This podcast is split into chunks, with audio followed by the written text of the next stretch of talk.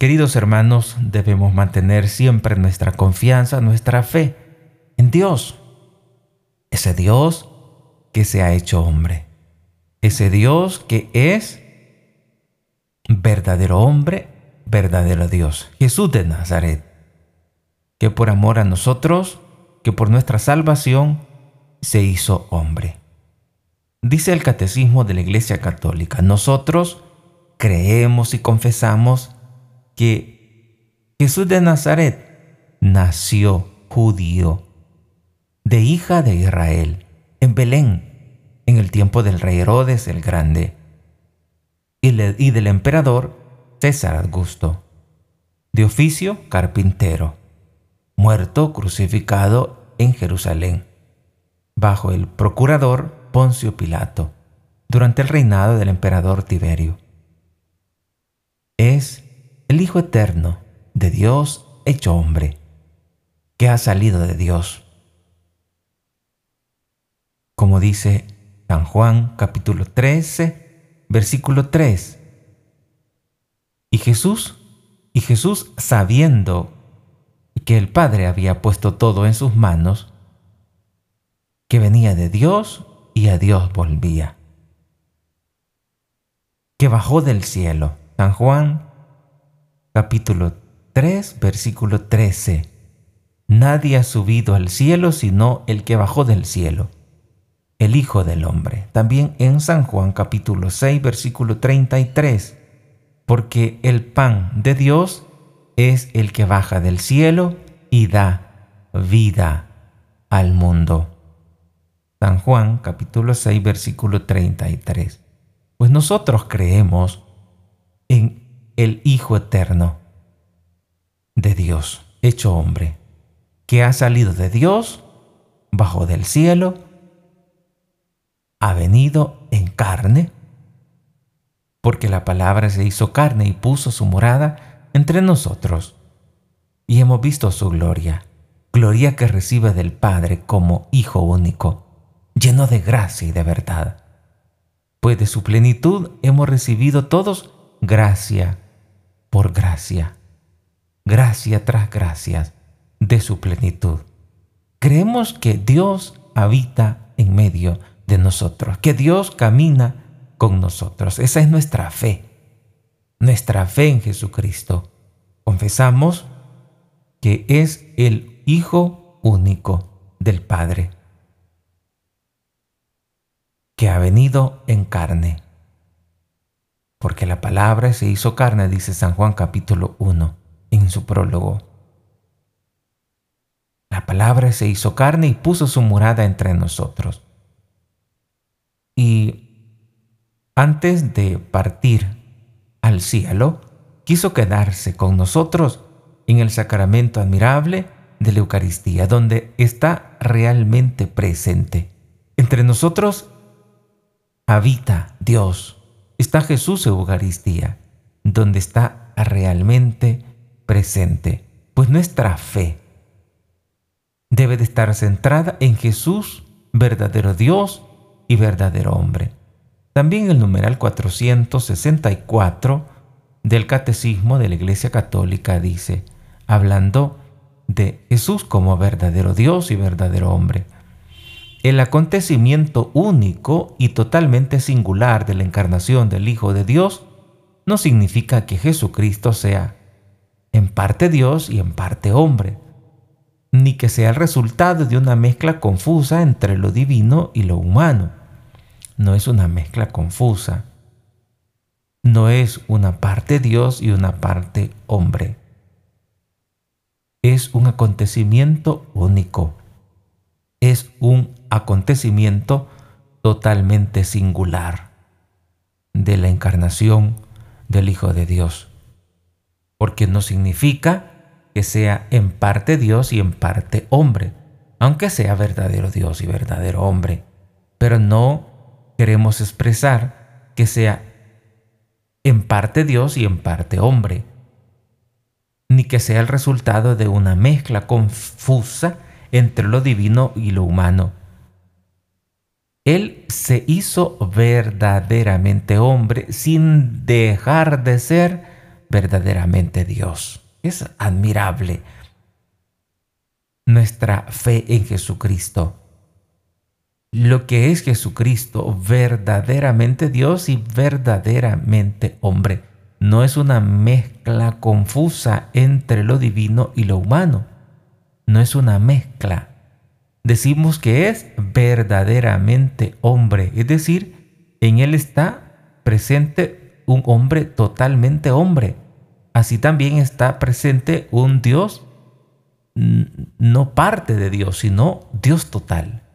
Hombre total, Dios total, verdaderamente hombre, verdaderamente Dios. No es que sea en parte Dios y en parte hombre, es decir, la mitad Dios y la mitad hombre, los mezclamos y se hace Jesucristo Dios y hombre. No, en Jesús nuestra fe es, nosotros confesamos nuestra fe en Jesús verdaderamente Dios y verdaderamente hombre. Es decir, se hace Dios, se hace verdaderamente hombre sin dejar de ser verdaderamente Dios.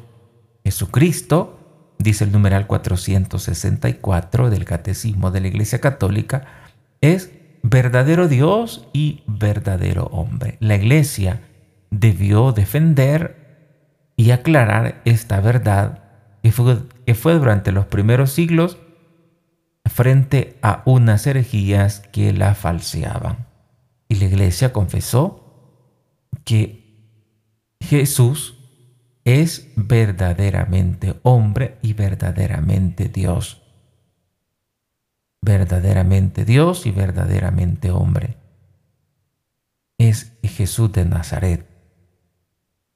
Sin dejar de ser Dios, se hace hombre. Y hacerse hombre no quiere decir que se desagrade, que tenga como un degradado para ser Dios, sino que es verdaderamente Dios y verdaderamente hombre. No una mezcla confusa entre lo divino y lo humano. Numeral 464. Es la fe en nuestro Señor Jesucristo. Las primeras herejías negaron menos la divinidad de Jesucristo que su humanidad verdadera. Fueron los el docetismo agnóstico. Desde la época apostólica, la fe cristiana insistió en la verdadera encarnación del Hijo de Dios. Verdadera encarnación del Hijo de Dios. Venido en la carne el Hijo de Dios venido en la carne. Pero desde el siglo III, la iglesia tuvo que afirmar frente a Pablo de Samosata en, el, en un concilio reunido en Antioquía que Jesucristo es Hijo de Dios por naturaleza y no por adopción. Todos nosotros somos por adopción, pero Jesús es Hijo de Dios por naturaleza. El primer concilio ecuménico de Nicea en el año 325 confesó en su credo que el Hijo de Dios es engendrado, no creado. El Hijo de Dios es engendrado, no creado. No, no creado. Es decir, nunca ha empezado a ser Jesucristo nunca tuvo un inicio, siempre ha sido Dios. Por eso decimos es engendrado, porque si decimos, bueno, si es hijo, entonces significa que está después del Padre, decir, que fue creado después. No, Jesucristo no ha sido creado. Jesucristo es Dios, ha existido siempre. Es Dios. Es el Hijo de Dios, es el Hijo del Padre. Pues en el primer concilio ecuménico de Nicea en el año 325, confesó en su credo que el Hijo de Dios es engendrado, no creado, de la misma sustancia que el Padre, de la misma sustancia que el Padre. Y ordenó a Arrio que afirmara que el Hijo de Dios salió de la nada el Hijo de Dios salió de la nada.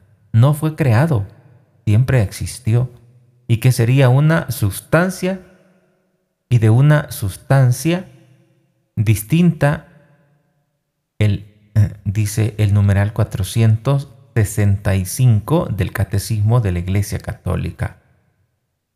El primer concilio ecuménico de Nicea en el año 325 confesó en su credo que el Hijo de Dios es engendrado, no creado de la misma sustancia que el Padre, y condenó a Arrio, que afirmaba, Arrio decía equivocadamente, que el Hijo de Dios salió de la nada, y decía que salió de la nada y que sería de una sustancia distinta de la del Padre. Esos eran los dos grandes errores de Arrio y el concilio se reunieron todos. Em, y el concilio, el concilio de Nicea, en ese concilio se confesó unánimemente esta afirmación, que Dios, que Jesús es Hijo de Dios engendrado, no creado, de la misma naturaleza que el Padre. O sea, hizo, confesó lo contrario que decía Arrio. Porque Arrio decía que el Hijo de Dios, es decir, que Jesús, salió de la nada. Es decir, fue creado. Pero Jesús no fue creado. Él fue engendrado, no creado. Y que decía Arrio que no era igual, no tenía la misma sustancia que del Padre, que una sustancia distinta era la sustancia del el Hijo, era diferente que la sustancia del Padre, es decir, no era Dios. Entonces, el concilio de Nicea, ese concilio afirmó que Jesucristo es Dios, engendrado, no creado, y que es de la misma naturaleza que el Padre. Por eso es que Jesucristo es verdaderamente Dios, es verdaderamente hombre. Eso se afirmó en contra de lo que decía Arrio las primeras herejías. Negaban menos la divinidad de Jesucristo que su humanidad verdadera.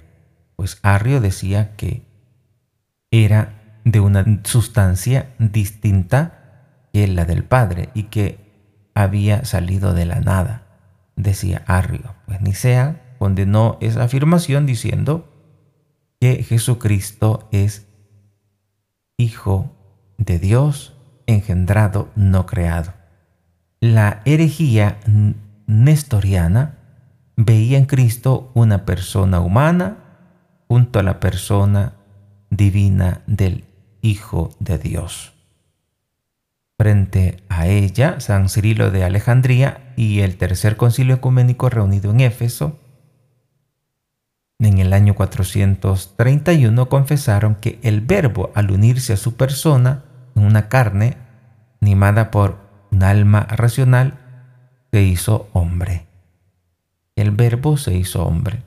La humanidad de Cristo no tiene más que sujeto que la persona divina del Hijo de Dios, que la ha asumido y hecho suya desde su concepción. Por eso el concilio de Éfeso proclamó en el año 431 que María llegó a ser con toda verdad Madre de Dios mediante la concepción humana del Hijo de Dios en su seno. Madre de Dios, no porque el verbo de Dios haya tomado de ella su naturaleza divina, sino porque es de ella de quien tiene el cuerpo sagrado dotado de un alma racional. De María, Jesús tiene ese cuerpo sagrado dotado de un alma racional, unido a la persona del verbo, de quien se dice que el verbo nació según la carne. Eso dice el numeral 466. Pues nuestra fe ha de estar siempre firme en el Hijo de Dios, en Jesucristo, verdadero Dios y verdadero hombre. Vamos a seguir compartiendo con ustedes sobre este, este gran misterio de la fe, en quién hemos puesto nuestra fe, nuestra confianza. Por lo tanto, ante las adversidades, tengamos muy presente quién es nuestro protector, quién es nuestro escudo, quién es nuestra defensa. Hemos dicho que Jesús de Nazaret, el verdadero Dios, verdadero hombre, en Él ponemos nuestra fe, nuestra confianza. Que María Santísima nos ayude a conocer más a Jesús para poder amarle más, para poder corresponderle.